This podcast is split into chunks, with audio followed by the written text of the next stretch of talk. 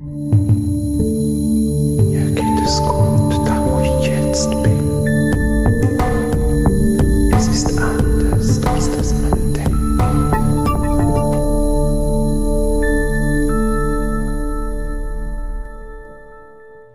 Hallo und herzlich willkommen zu einem neuen Teil des Podcasts Die geistige Welt Erfahrungen eines Mediums und Geisterjägers. Und heute möchte ich euch eine Geschichte erzählen, eine Geschichte, die ich erlebt habe als Geisterjäger. Natürlich sind meine medialen Fähigkeiten immer aktiv, wenn ich als Geisterjäger unterwegs bin. Und zwar wurden wir gerufen zu einer Familie. Eine Familie mit Mutter, Vater und drei Kinder. Davon leben zwei Kinder noch in dessen Haus. Es wurde besprochen, um was es sich handelt, und dabei wurde ganz schnell klar, dass es sich vor allem um die Angst des jüngsten Sohnes und ja, da sei gesagt, der jüngste Sohn sei hier etwa 17 Jahre alt. Aber seine Angst sei relativ hoch. Im Gespräch, als er erzählte, merkte man auch, dass es ihm sehr unwohl war, dass er von Angst geplagt ist und nicht versteht, was mit ihm passiert. Doch was wurde uns erzählt? Man erzählte uns, dass man Schritte hört. Man erzählte uns, dass sich Bilder plötzlich von alleine von der Wand runterfallen, aber auch, dass der Sohn, also der Jüngste, immer wieder begleitet oder besucht wird von der geistigen Welt. Und wie zeigt sich das? Wenn er im Bett liegt und morgens wach wird oder auch in der Nacht erwacht, dann sei immer eine gespenstische Gestalt die an seinem Bett stehe. Und er könne sich nicht bewegen in diesem Moment, so als hätte diese Gestalt die Macht über seinen Körper genommen. Dazu kam auch das Gefühl von Druck, Druck auf den Brustkorb und Entziehen der Lebenskraft, der Luft, die man braucht, um zu atmen. Aber nicht nur seine Erzählungen waren, ja, mit Angst geprägt, nein, auch das, was uns der Rest der Familie erzählt.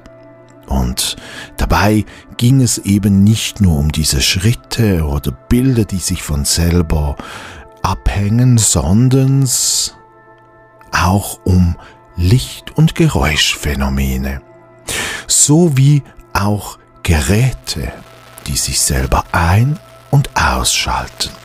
Also das volle Programm lief in diesem Haushalt dieser Familie ab. Ich erzähle euch genau, was uns berichtet wurde. Aber ich werde im Laufe der Sendung immer wieder aufklären und erklären, was für was zuständig war.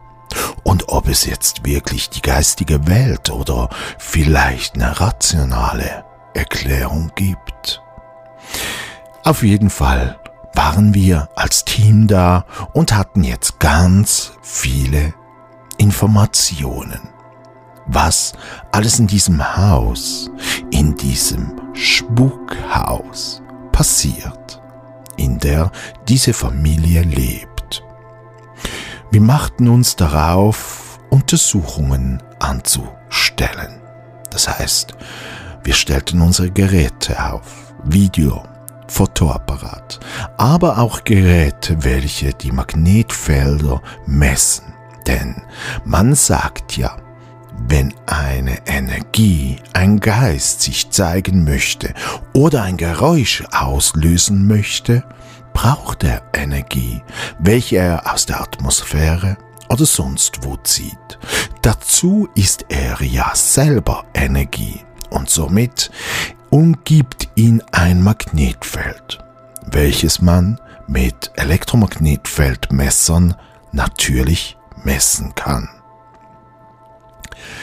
Aber neben diesen Geräten war jetzt der Punkt, bei dem ich mich für die geistige Welt geöffnet habe.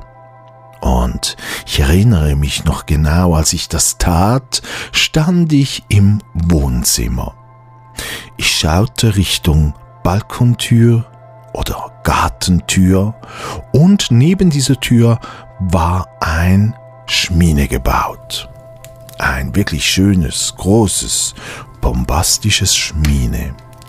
Und im Moment, als ich mich verbunden habe und zu diesem Schmine schaute, sah ich einen älteren Herrn dastehen. Ja, es stand ein älterer Herr mit blauen Hosen und so einem braunen Hemd. Ich beschrieb diesen Herrn und es wurde relativ schnell klar, dass das der Vater des Hausherrn war. Also der Großvater der Kinder und natürlich des Kindes, welches so Angst hatte. Als Medium habe ich mit ihm leichten Kontakt geführt. Ich habe mit ihm kurz gesprochen und habe ihn darauf angesprochen, ob er verantwortlich sei für diese Phänomene, die hier passieren. Und er verneinte dies. Und in diesem Moment, als er es verneinte, war er auch schon wieder weg. Ja, das kann's geben, dass eine Energie kommt, dass sie auch mit dir spricht, sich zeigt, aber sich auch wieder verabschiedet. Auch wenn du als Medium vielleicht noch gar nicht, nicht fertig warst mit der Kommunikation. Denn so wie wir unseren freien Willen haben, so wie wir bei einem Gespräch sagen können, jetzt habe ich keine Lust mehr, so kann dies natürlich auch die geistige Welt. Und oft passiert es, dass sie sich dann einfach rausnehmen und weggehen. Aber das ist dir kein Problem, denn wenn du Kontakt möchtest, kannst du natürlich wieder für Kontakt bitten. Aber in diesem Moment war das für mich völlig okay. Und ich machte mich weiter an die Untersuchung mit dem Team. Ja, wir haben uns stationiert auf allen Stöcken. Man machte Fotos, man machte Videos und wie gesagt, man führte Messungen durch. Und während diesem ganzen Messen und Filmen erhielt ich plötzlich wieder einen Kontakt. Ja, diesmal war es nicht der ältere Herr, nein, nein, diesmal war es ein Kind. Ein Kind im Alter von circa sechs Jahren. Ja, man muss sich vorstellen, dass man ein Bild eines Kindes erhält, das sich bewegt und dann anhand von diesem Bild, wie es sich gibt und aussieht, das Alter erraten muss. Und darum circa sechs Jahre alt. Ich habe dann mit diesem Kind eine ganz wunderschöne Kommunikation geführt und das Kind hat mir erzählt, dass seine Eltern, die beide unterdessen natürlich auch schon verstorben sind, denn hier reden wir von Verstorbenen, die schon eine Weile in der geistigen Welt unterwegs sind. Es geht auch darum, dass das Kind mir denn mitteilte, dass nicht sie für Spukphänomene in diesem Haus verantwortlich sei, sondern ihre Eltern. Aber das natürlich nicht, weil sie jetzt die Familie loshaben möchten aus dem Haus, sondern weil sie auf der Suche nach ihrem Kind sind. Ja, hier muss ich dazu sagen, dass dieses Haus, von welchem ich jetzt immer spreche, an einem Ort gebaut ist, einen Ort, an dem ein anderes Gebäude stand früher. Und dieses Gebäude, das gehörte einem, ja, einer dunklen Gestalt, einem Herrn, der es nicht so gut meinte. Er war gut bedacht, das heißt, er hatte Angestellte, die er aber nicht gut behandelte. Und genau zu diesen Angestellten gehörten auch die Eltern dieses Kindes.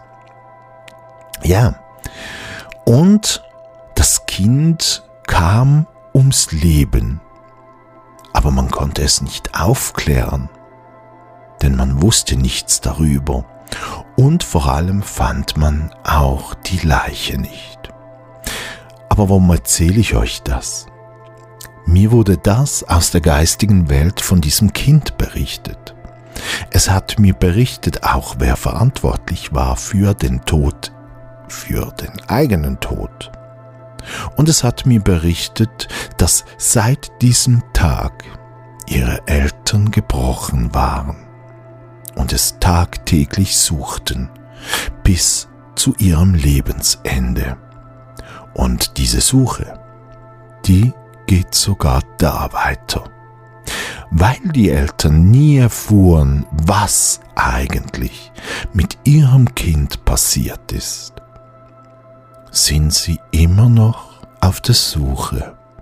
Und weil sie immer noch auf der Suche sind und somit für sie natürlich nicht alles erledigt ist auf dem irdischen Sein und dies, obwohl sie ja schon verstorben sind, befinden sie sich auf der ersten Astral- oder Bewusstseinsebene der geistigen Welt.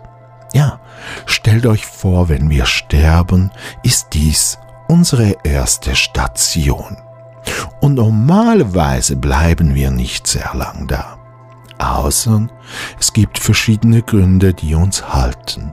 Und hier bei den Eltern dieses Kindes war es eben das Kind, die Suche nach dem Kind.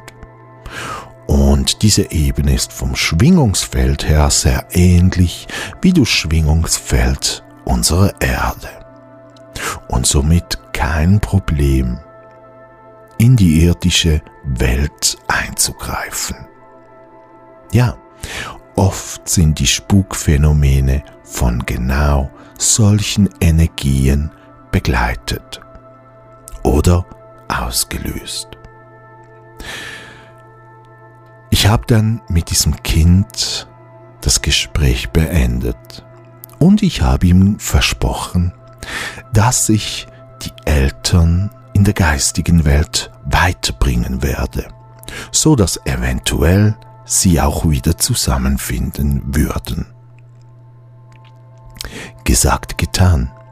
Also habe ich mich hingesetzt und habe einen Jenseitskontakt gemacht. Ich habe mich mit den Eltern dieses Kindes verbunden und es ging nicht lang, haben sie sich auch bemerkbar gemacht. Als allererstes wollte ich natürlich wissen, für was sie denn alles verantwortlich seien. Was auf ihrem Mist gewachsen ist betreffenden Spukphänomenen. Und ja, es waren die Schritte und die Bilder und Kleinigkeiten, die sie bewegt haben.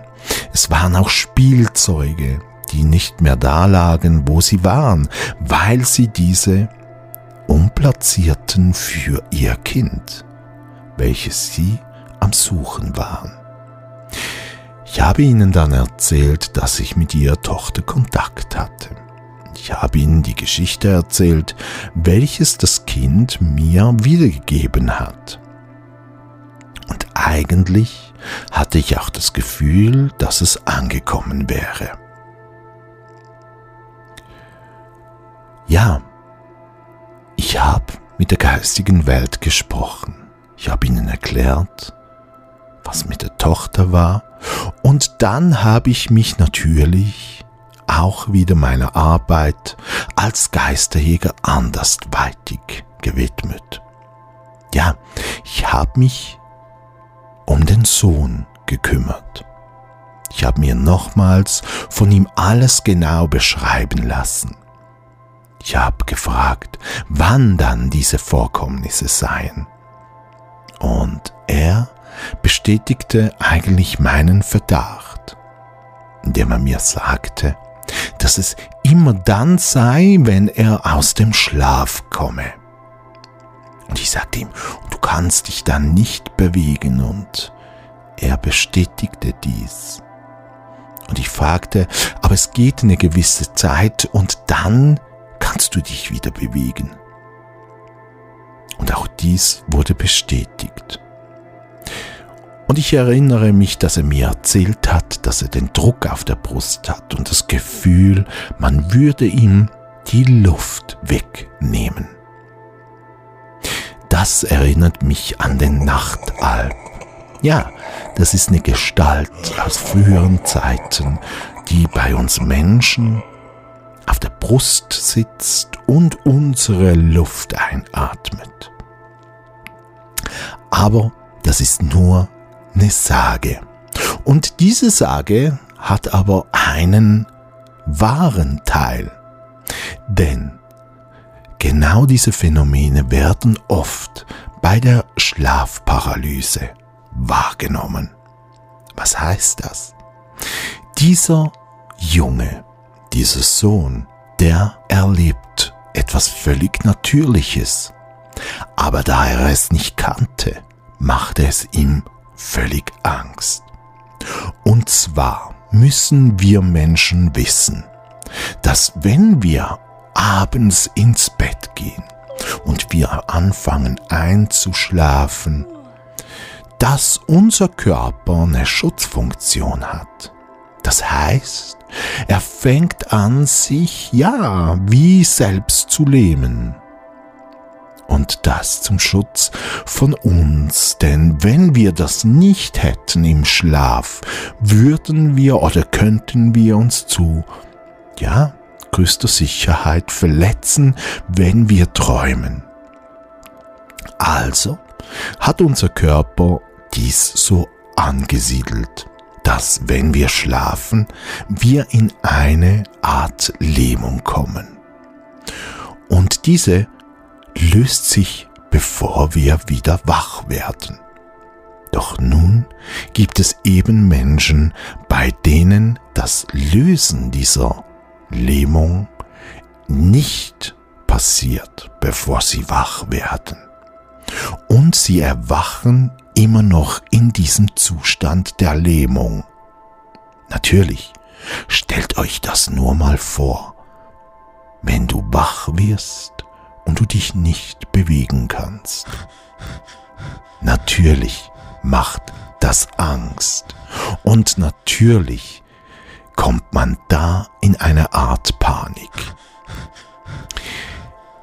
Begleitet wird diese Schlafparalyse noch sehr gern von der Schlafhalluzination. In dieser können wir Druck wahrnehmen, Berührungen und es zeigen sich oft dieselben Bilder. Welche eine ältere Dame, ein Pestarzt oder ein Kind in Matrosenkleidung sind welche am Bettrand stehen. Und wenn man das weiß, dann kann man sich daran machen, es zu akzeptieren und gegen die Schlafparalyse anzugehen. Hier vielleicht noch eine kleine Information. Es gibt Menschen, die diese Schlafparalyse in ihrem Leben einmal erleben. Dann gibt es Menschen, die erleben es gar nicht. Und es gibt Menschen wie dieser 17-jährige Sohn, der es immer wieder erlebt.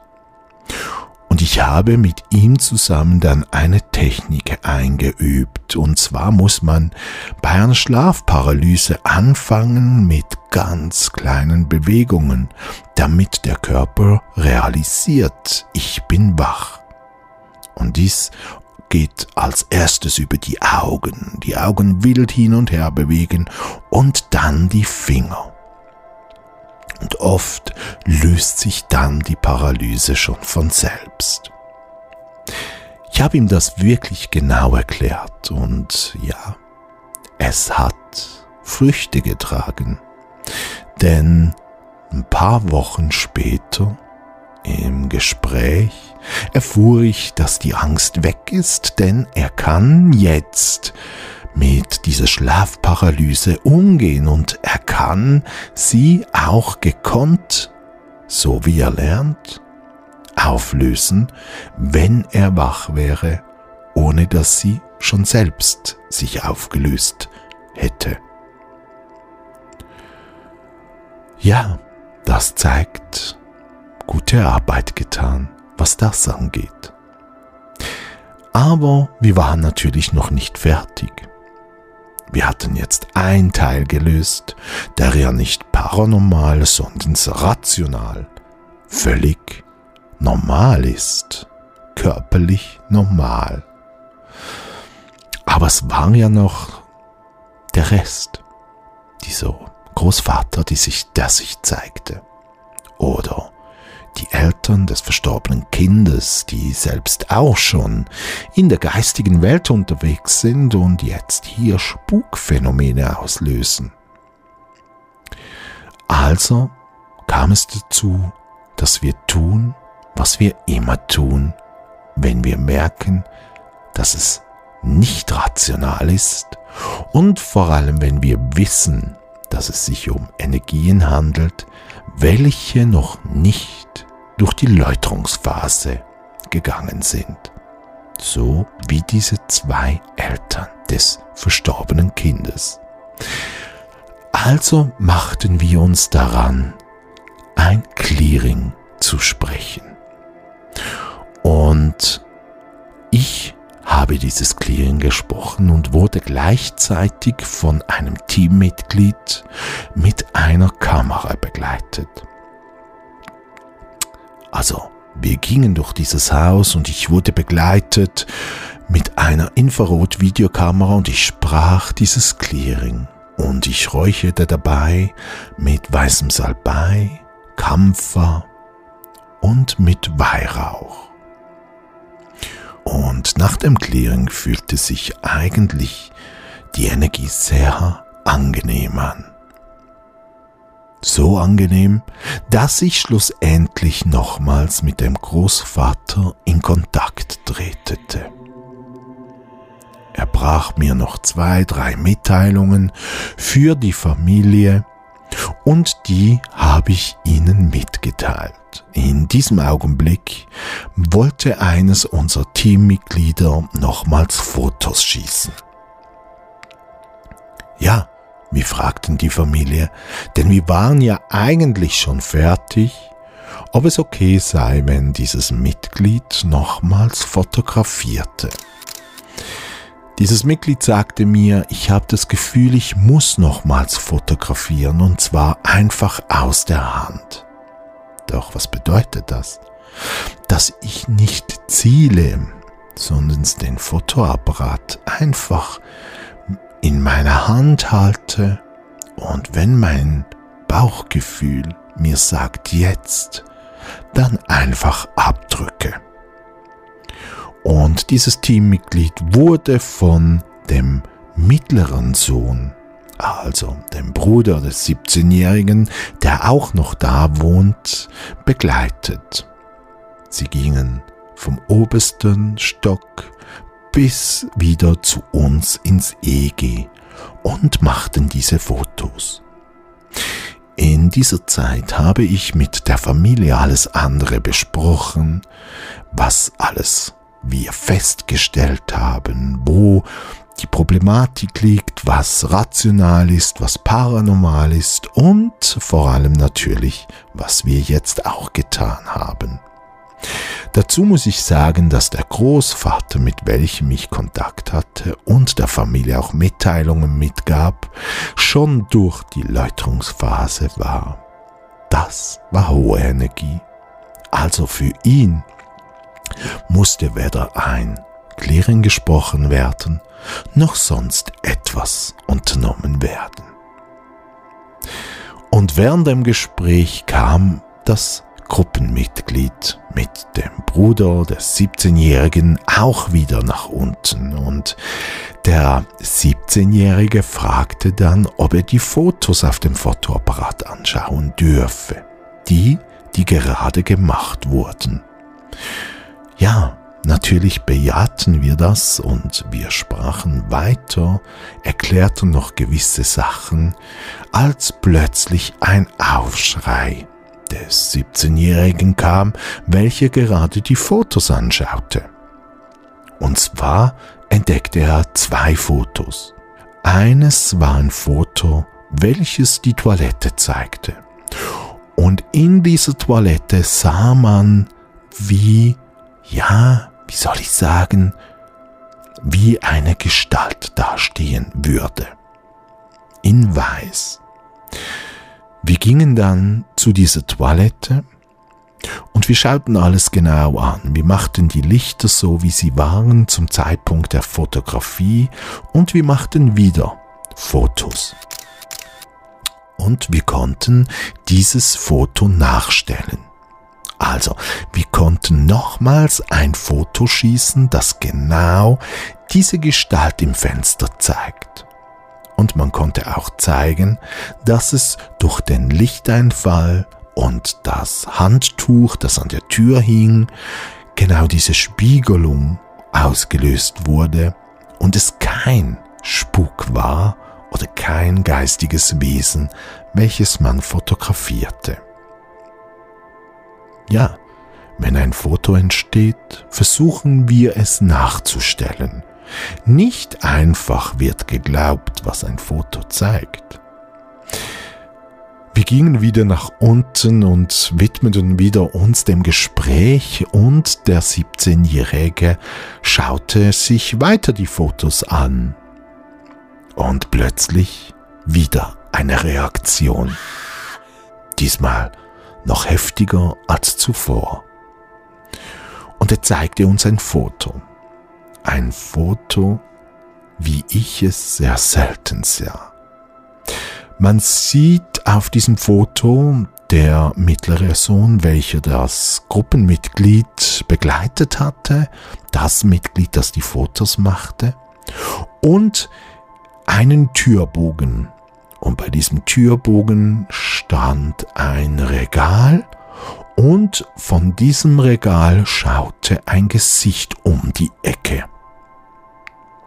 Wirklich, ein plastisches Gesicht schaut um die Ecke.